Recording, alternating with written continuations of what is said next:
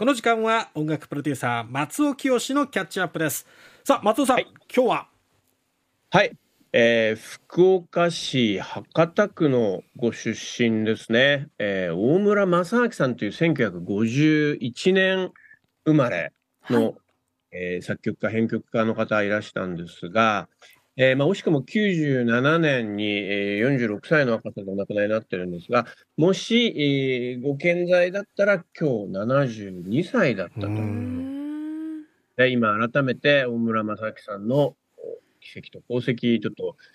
時間の許す限りお話できたらなというふうに思います。はい。はい。あのー、この、この間っていう言い方変ですけども、あのー、福岡のキャナルシティ劇場で去年の9月ですかね。はい。あの、大村正明さんが亡くなって25年ということで、あの、メモリアルスーパーライブっていうのが開かれたんですね、大村正明さんの。そうだったんですね。はい。あのー、で、まあ僕、あの、同じ事務所でもあります。佐橋義之さんっていうアレンジャーの方、あと亀田誠二さん、この二人が音楽監督で、はいえ2日間にわたって、えー、それこそ渡辺美里さんですとか、えー、南吉高さんとか、まあ、大沢義之さんとか、そういった、あの、まあ、そうそうたる面々が集って、ええ、あとやっぱりその大村正明さんを本当弟のように、えー、可愛がっていて、まあ、実際、あの、コンビでの作品も多かった松本隆さん、作詞家の松本隆さんが、えー、トークゲストにも出たというイベント。もしかしたらこれお聞きになっているリスナーの方で足が運ばれた方いらっしゃるかもしれませんが、あ、亡くなって25年経ってもそれだけ、えー、大きな、えー、トリビュートのイベント開かれるぐらいの方で、まあ我々音楽業界の内側にいると、まあ、80年代は大村正明の時代だったなんてことを言う人さえいる、えー、ネームなんですが、意外とね、あのご存じない方も多いんじゃないかと思って今日取り上げる次第なんです。以前にあの松田聖子さんをね、はい、番組で、はい、夏に松田聖子を聞くっていう、ね、特集をお送りしたときに大村さんの名前は出ましたね。そうなんですよね。うん、あのー、まあ、松田聖子さんがね、その、まだキャリアの浅い時に、レコーディングでナーバスになったりした時に、あの、そのアレンジを手掛けていた大村さんが、えー、ちょっと敬語さんって言って、散歩でもしようかって言って、あの、福岡の地元の言葉で語りながら、リラックスさせたなんていい話も聞いたことあるんですが、うん、まあ、松田聖子さんのお仕事で有名ですし、さっき流れてたスイートメモリーズに関して言うと、うん、あの、作曲も手掛けているので、うん、まあ、代表曲ということで、えー、スイートメモリーズ上がること多いんですが、えー、もともとあのー、ヤマハ音楽振興会の、うん、おまあ、研究生っていうところで、ええー、まず音楽キャリアをスタートさせた人なので、ヤマハ関係のね、当時ヤマハでポップコンとかポッピポップっていう、うん、あの番組とかイベントとかあったんですが、はい。はい。その関係の仕事が多くて、その中の一つで、この八神純子さんの水色の雨ですとか、うん。えー、まあ、当時のヤマハ関連アーティストの作品たくさん手掛けていらっしゃいます。で、これが水色の雨1978年の曲ですから、大村さんまだ20代の時にもこんな当時の大ヒット曲を手掛けていたっていう、早熟のアレンジャーだったんですが、あのー、まあ、僕、まあ、今55歳ですが、僕ぐらいの世代で言いますと、やっぱ松田聖子さん、あとは、えー、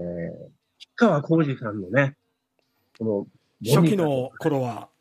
大村さん手掛けてたんですね。ほとんど、お大村さんがやってらっしゃいましたね。モニカ、さよなら8月のララバイ、ラビアンローズ、ユガラチャンスとかね、このあたり、あの、女の基本的に洋楽を聴くことが多かった僕でさえ、やっぱタイトル聞いて、ああ、あの曲って言えるような、うん、まあ、それぐらい、あの、なんていうのかな、あの、歌謡曲っていうシーンの中で、うん、洋楽の香りの強いアレンジでもありましたし、うん、あの、まあ、単純にかっこいいなっていうポイントが必ず入ってて、ええ、当時僕、そんなにあの、編曲のクレジットを細かくチェックして聞いてたはずではないんですが、うん、あのー、こいいなと思って、確かめると、そこには大村正明っていう四字熟語があったみたいなという感じですね。なるほど。でやっぱ僕にとって決定的だったのは、これから次に聴いていただく曲ですね。大沢義之さんの、そして僕は途方に暮れる。これはいいまたいいですね。うんこれはね、なんかね、新しい景色を見せてくれたような、そういう印象がありましたし、うんこれあの、テレビのね、CM ソングであありまして、うんあのーこの映像との、この親和性の高さっていうのかな。うんうん。これ、あの、カップヌードルの CM ソングだったんですけど、へえはい。カップヌードルがちょっとおしゃれなおしゃれ食べ物にうん感じるような、そうですね。えエモーショナルな感じですね。そうですね。そういう効果もありましたね。うん。これあの、プロデュースを手掛けていた木崎健二さんっていう、まあ僕大変お世話になってる、もう、音楽協会の大立者の方で、まあ沢田健二さんなんかも、手掛けてきた方でありまして、はい。で、こういった、その、なんて言うんでしょうね。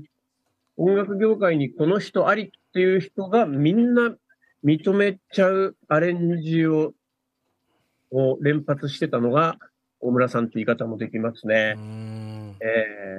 ー、あの、アーティストからの信頼も厚かったけれども、業界人からの信頼も厚いと。うんつまりうんこの人に、えーアレンジを委ねると、アーティストのステージが一つ上がるような、はあ。えそんな、まあそうですね、やっぱり、うーん、安い言い方になるかもしれないけど、時代の最先端、うんもしくは新しい時代を切り開くような音の力をお持ちでしたね。うん今バックに流れてるこれ、アグネスちゃんさんの一つだけっていう曲で、これあの、矢野明子さんが作作曲されてるんで、うん矢野明子さんのバージョンでご存知の方も多いかと思うんですが、矢野さんのセルフカバーが出る前にアグネスちゃんで世に一回出てまして、え今の意味で聞いてみると、こちらもいいなーって感じなんですよね。まあ、こう、そうですね。こういった曲を聞いて、いわゆる YMO ファミリー、まあ矢野さん含む坂本龍一さんとか、え小野さんとかのお仕事に対しての、もっとこう、もうちょっと軸足が歌謡曲の方にある。で、当時はアーティスティックと見られることは、やっぱり、ちょっとそんなに多くなかったかもしれない、えー、大村正明さんの音作りっていうのを、今フラットに比べてみるのもいいのかなっていう気がしうます。んはい。どうしても当時やっぱ YMO の息がかかってるかどうかで、うんあの、イメージでかっこいいか、はあそうじゃないかっていうような評価もあったような、に？に思うんですね。はい。で、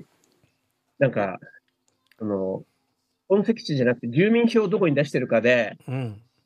あの人はおしゃれな人、そうじゃない人って決めてるみたいなね。だって、あ大村さんってあれでしょ歌謡曲の人でしょみたいに、あの、は見られてた傾向が当時あったかなと思うんですが、うん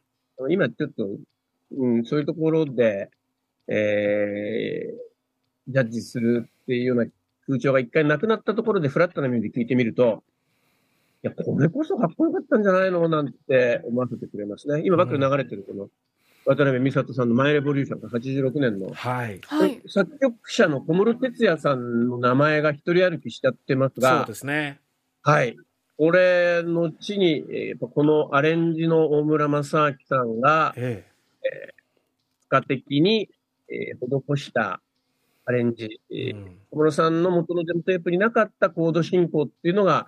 実は曲の大きな印象を形成していたんじゃないかというような分析も今なされてまして、これ後の小室さんのプロデューサーとしてのこう実績にも影響を与えた方ですよね大村さんは。こういうことですね、今よく僕がちょっと今、あの、いろいろ躊躇して言えなかったことが、ええ。ー田畑さんの口によって語られました。そうなんです。よ。そう。なんですか。えねえ。ーまあ、ちょっと本当にあの、忌憚なく言うと、まあ、縁の下の力持ちである大村さんの仕事まで、あの、うん小室さんのお手柄になってしまったようなところっていうのは、あ実際あったと思うんですよね。うん。あの小室さんご本人が演者さんでもあったんで、TM ネットワークスターグループのメンバーでもあったんで、で、やっぱり、あの、表に出てくる方ではなかったんで、大村さんは。うんうんだけど、やっぱり、うそうですね、時間があぶり出したえー彼の骨太な仕事ぶりと先進性っていうのが、えまあ2023年えー、本当、こうやって情報として共有されるっていうのは、まあいいことじゃないかと思いますし、うん。うん、あの、こういう形で華やかな音楽の世界に関わることができるよっていう一つの、えー、まあ、ロールモデルにもなる人かなっていう気がいたします。はい、うん大村正明さん。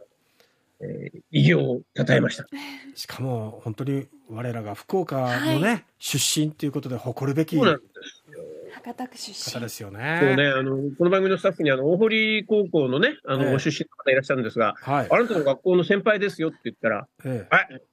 じゃあこれから花丸さんの後輩って言わずに、あの、大村さんの後輩っていうようにするって言ったんですね 感化されやすいですね。えあの、えお二方の後輩でいいと思いますけどね。それでいいと思います。ね。ええいやでも本当に素晴らしい、本当に功績をね、今日は松尾さんの言葉で振り返っていただきました。松尾さんありがとうございましたありがとうございました。音楽プロデューサーの松尾清さんでした。